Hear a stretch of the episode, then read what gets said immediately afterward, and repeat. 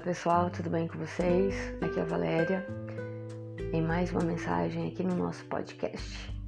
E a mensagem de hoje é: Gente precisa de gente. A senhora chegou ao consultório sozinha, com suas sete décadas de vida. Era totalmente dependente. No entanto, embora o aparente vigor físico, as faces se mostravam emurchecidas como flor que perdera o viço das manhãs.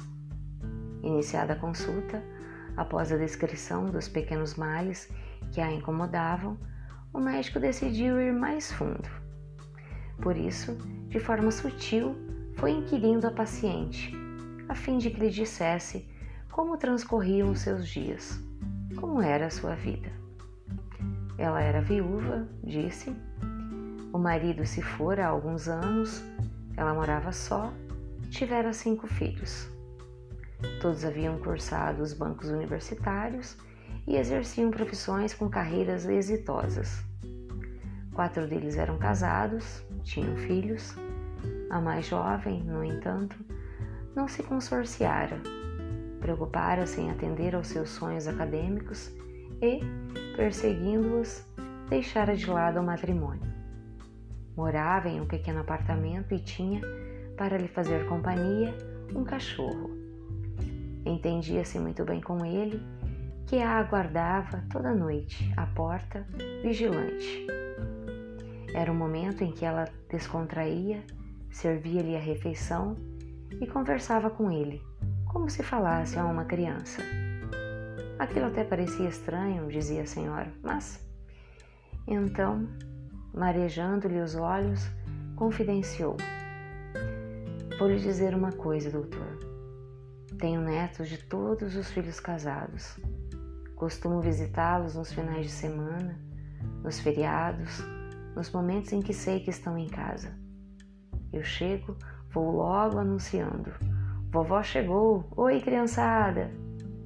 Nenhum deles vem ao meu encontro. Se estão em frente à TV, não param de assistir ao que seja para me cumprimentar. Se estão de olho no celular, continuam a digitar, a passar mensagens, a ler o que alguém distante lhes mandou. É como se eu não existisse. E é sempre assim. Dói na alma, doutor. Nenhum sorriso, nenhum abraço, mesmo que eu me demore em suas casas. Não largam do celular não se afastam da TV. Agora eu lhe digo o seguinte: quando eu vou à casa da minha filha, basta que eu ponha os pés para dentro do apartamento, o cão corre ao meu encontro. Ele salta, pula de alegria, me envolve as pernas com as suas patas como se fosse um abraço. Sento-me à mesa para o café, o chá, uma conversa com a minha menina. O cão deita aos meus pés e fica ali. De vez em quando, ele roça suas patas em mim, como a dizer: Oi, estou aqui. Pois é, doutor. Até parece que o cão é o meu único neto. Dá para acreditar numa coisa dessas? Todos desejamos ser amados. Todos precisamos de carinho, de atenção.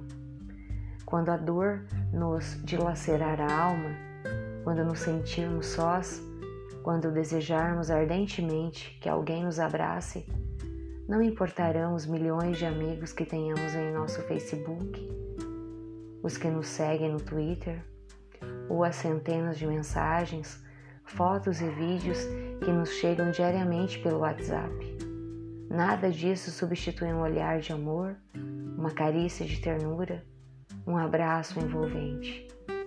Por isso, sirvamo-nos do que a tecnologia nos propicia, mas não esqueçamos de que somos gente e gente precisa de gente perto de si, de calor humano, de afago.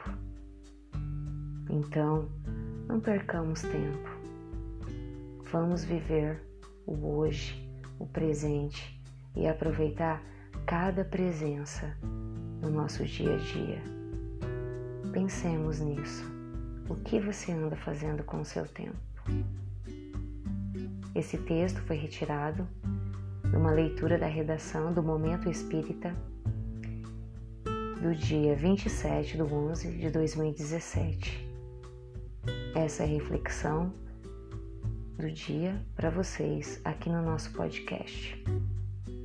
Espero que tenha trazido um grande ensinamento e nos levar a grandes reflexões sobre muitas vezes sobre os nossos comportamentos em relação às pessoas que estão à nossa volta e que possamos de fato demonstrar todo o nosso afeto hoje, no momento presente.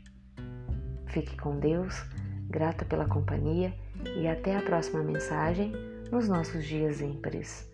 Até a próxima. Tchau, tchau.